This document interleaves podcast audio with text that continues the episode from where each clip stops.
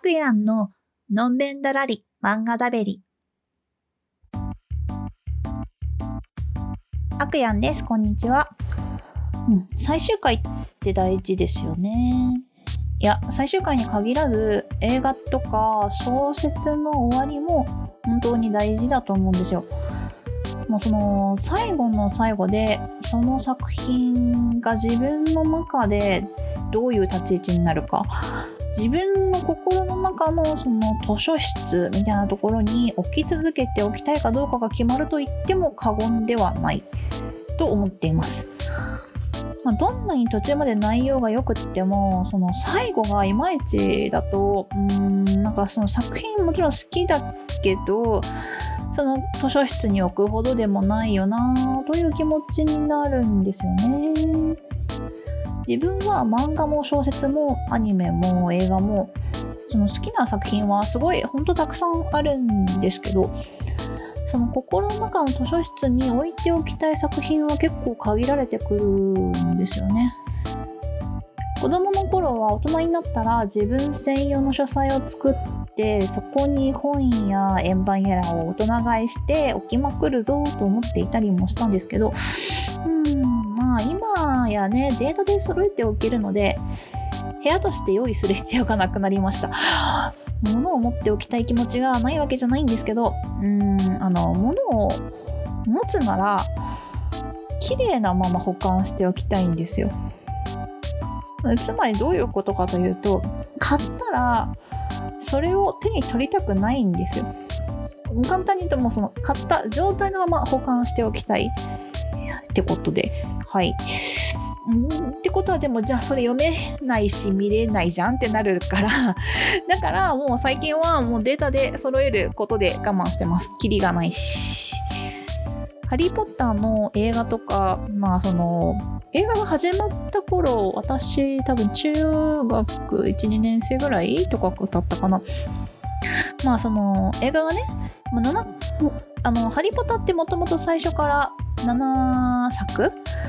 で終わるという話があったので、まあ、映画ももちろん7作で終わるみたいなのが分かっていたんで、まあ、そのそれが終わったら全部完結したらコンプリートセット買うぞって、まあ、当時は思ってたんですけど、まあ、結局今やデータで全部購入する感じになってますね。まあ、でもデータで持っておけることの素晴らしい点はいつでもどこでも楽しめるということで、まあ、そうして購入したデータを、まあ、ちょうどイギリス旅行に行く時とかは飛行機の中で一気見してましたぶっ通しで。なので見た後にね現地のね聖地巡りするの超楽しいですよ。本当いやだからマジ海外旅行行く人はその場所でその場所で撮られた映画を飛行機の中で見ておくのを絶対におすすめしたい。いやマジ楽しい。はい。まあそんな自分の心の中の図書室に新しく仲間入りした漫画がありましたので、まあ、それをちょっと今日は紹介したいなと思うんですがその漫画は「果ての章通信」です。これ実は以前に紹介した宇宙を舞台にした漫画なんですよね。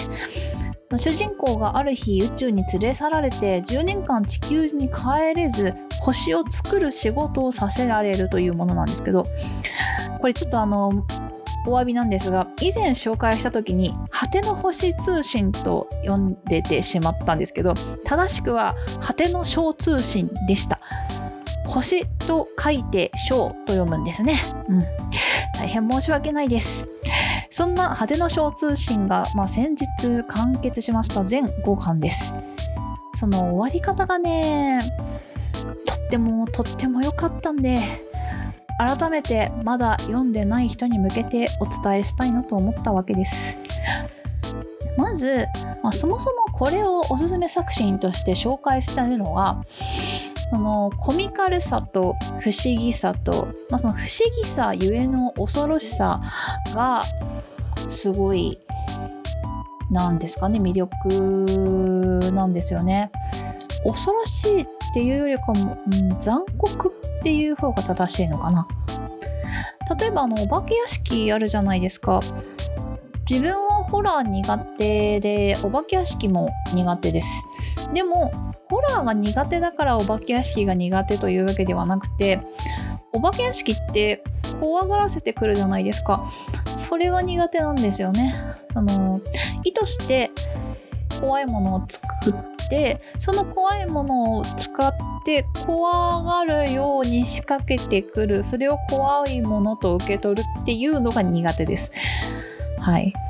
まあ、その点あのこの漫画でいうところの恐ろしさというのはその怖いものなわけじゃないんですよね。ただただそうあるだけ？自然の脅威とかと近しい感覚があるかもしれないです。だから受け取る人にとってはそれが当たり前な可能性もあるし全く逆の感想を抱く場合もあると思います。そもそもの設定としてですねある日何の前触れもなく今日から宇宙で働いてね。地球には10年絶対帰れないし連絡もできないよ。って言われるの。理不尽の極みだし怖くないですか？いや無理だろ。っていう。なんかほんと普通に嫌だしあの困るけどあのせめて家族や親しい人に自分は無事だから安心してねくらいの連絡できればいいけどそれすらできずにやりたくないこともさせられるのって、うん、正直精神病んでもおかしくないレベルだと思うんですね。でもそういった理不尽がこの話の中の主人公にどんどこどんどこ来るんですよ。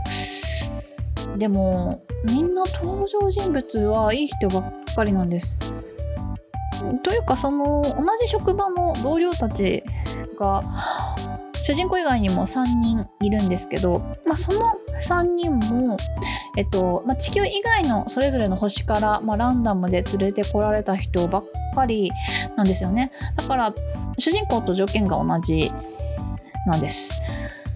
なんで誰のせいかっていうとその神様のせいなんですよこの場合は。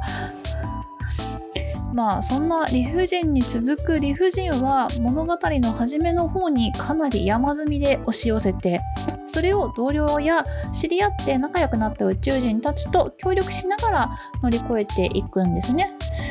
でもね本当に理不尽なんですよ。なんかそれがこのお話の魅力の一つでもあるんですけどこのお話がすごく苦手な人も中にはいるんじゃないのかなとは感じます。でもぜひ5巻まで読んでほしいな。終わりがすごい良いんです。あのここから先は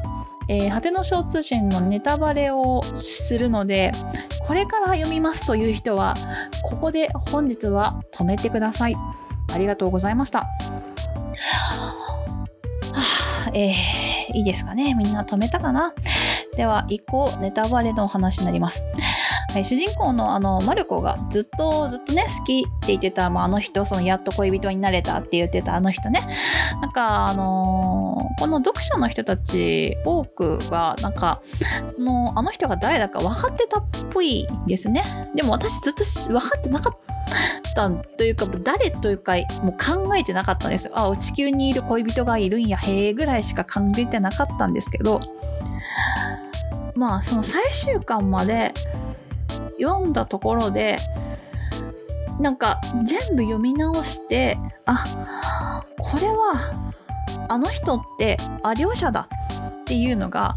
まあ、分かったし納得できた。いや、もうなんかね、そ読書の中では割とそのあ両者が恋人というのがなんか鉄板だったらしい、解釈として鉄板だったらしいんですけど、全然私、その、なんだ、他の人の感想とか読んでなくて。後から後からというかもう最近あ両者だよねと思って検索したらみんなが結構あ両者だよねって言っててやっぱそうだよねっていう納得です。はい。あの、話の中で、えー、2巻か。2巻で局長があの恐ろしいものに変身した時マルコの恐ろしいものに変身した時に、まあ、お兄ちゃんであるア両者になったことあとその上の人がマルコに会いに来た時に神だと思うものに姿を変えるといった言ってまあ両者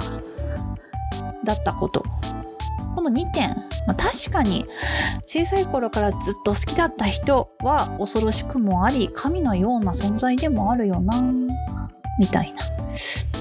まあ、大体ね乳歯が取れるほどの近しい関係って一緒に住んでる家族とかでないと無理よね。うん、あとねあとね最終巻のカバー裏のお話皆さん読みました？泥まみれの話。あの最終話でマルコが恋人とそのもらった星でなんかイチャコラしているじゃないですかその時にその恋人がの手足かにやけどのような跡があってあなんかそのやけどのような跡がある人が恋人なんだふーんって思った後にその殿まみれの話読んではあなるほどねって思ったよね。なんかまずですねこのでもあのもちろんその本編の中に一回もア両者にやけどがあるっていう描写はないんだけどでも確かにみんなが半袖の時にア両者だけ長袖長ズボンっていうのはやっぱあっておかしいなっていうのはやっぱ感じるじゃないですかまあ多分隠してたんでしょうねやけどのことをね。まあ、それを踏まえて、まあ、マルコの恋人が両者だと考えるとその泥まみれの話読んだらもうなんかさあのマルコがね10年も離れてて不安っていうのはすごくあったと思うんですよ。でもねあの泥まみれの話を読んだらあ両者にもマルコしかいないっていうのがわかるじゃん？この最後の最後に何？それとなく分かるように伝えてくるの最高じゃないですか。はあ、いやそのねなんだろう。なんか明確じゃないんだけどさりげなくそして大切な要素を抑えた上で伝えるべきことを伝えるこのバランス感最高かっていう形で私の中でこの最終巻を読み終えたところで紙漫画に選びました。はい、あの心の中の図書館と言っていた場所に入れておきたいものです。よかったな。いや、これほんと何度も読み直すと味わい深いですよ。うん、というわけで今回はここら辺で。それではまた来週。